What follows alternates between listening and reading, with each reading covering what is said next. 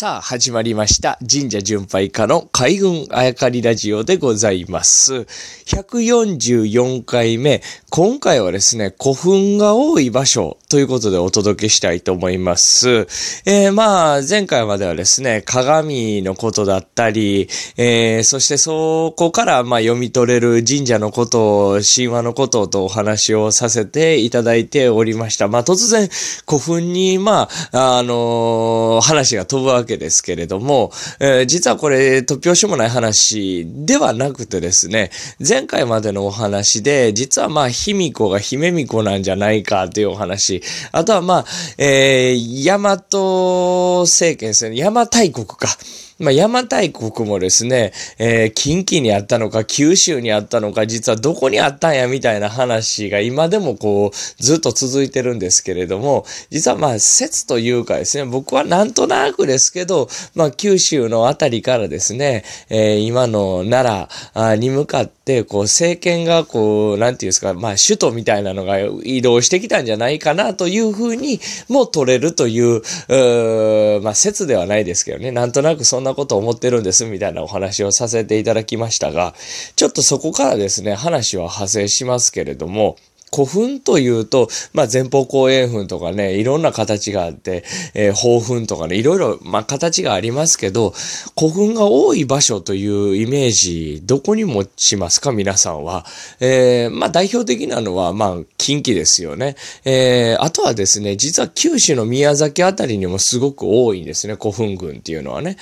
で、その他ですね、あと、岡山にもたくさんありますね。まあ、昔の吉備ですよね。で、まあ、こういったところに古墳が多いのは、まあ、そこに、まあ、人がたくさんいたからというね、えーことの表れだという見方が、まあ、ほぼ確実だと思うんですが、まあ、古墳が多いところ。で、あとはですね、えーまあ、この前もちらっとお話ししましたけど、神武天皇ですね。一番最初の天皇なんですけれども、神武天皇は九州からずっと動いてきたという話が、あちゃんと記されているわけですね。で、何年、ここに何年滞在しましたとかっていろいろありました。最終的には、まあ、えー、ヤタガラスの話もちょっとしましたけれども、そこから、あ最終的には、えー、大和の地と、まあ、今の奈良、あたりでですね、即位したと言われて、えーおりますが、こう移動してくるわけですね。で、ちょっとまあ、話が少しだけ戻りますけど、そういった中で長い年月が経ってるんで、これ一人やったんか、まあ、一世代、二世代やったんか、みたいな話もね、えーまあ、歌舞伎役者さんとか落語家さんの話を交えてですね、捉え方としてお話しさせていただきましたが、まあ、話戻しますけれども、こういう動きもあったりとかしてですね、えー、プラス古墳が多いところとかも当てはめていくと、実は古墳が多いところって一つの共通点が見えてくるんですよね。これなぜ、どういう共通点かっていうと、地震とか災害が少ないんですよね。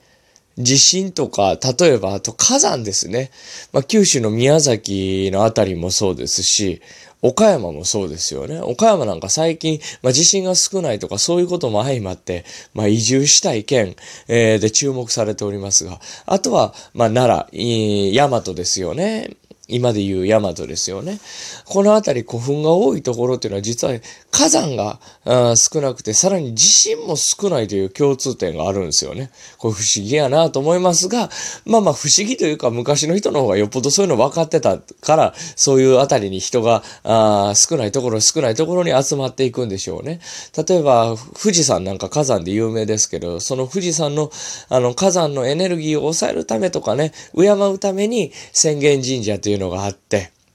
で、富士山の周りに浅間神社がたくさんありますとか、いうのもありますし、火山、エネルギーとしてはまあ温泉があったりとか、いろんな自然が生まれ変わったりとかするんで、火山としてのエネルギーはありがたいけれども、やっぱり、えー一回噴火すると、人間としてはちょっと困る面も多いとね。まあ地震もそうですよね。えー地震のエネルギーっていうのは、やっぱり人が計り知れないところにありますけれども、一回起きてしまうと、やっぱり人間としてはちょっと困ってしまうと。だからそういうのが少ない場所、少ない場所というところに、昔の、この日本という土地に住んでた人たちもですね、そういう少ないところ、少ないところに自然と集まっていくということなんでしょうね。結果そういうところに、実は人が多く住むんで、古墳という文化が出来上がった時にはですね、そういうところに多く古墳ができるということになるわけです。だから逆に言うと、今僕らがこのえー、令和元年、2019年から、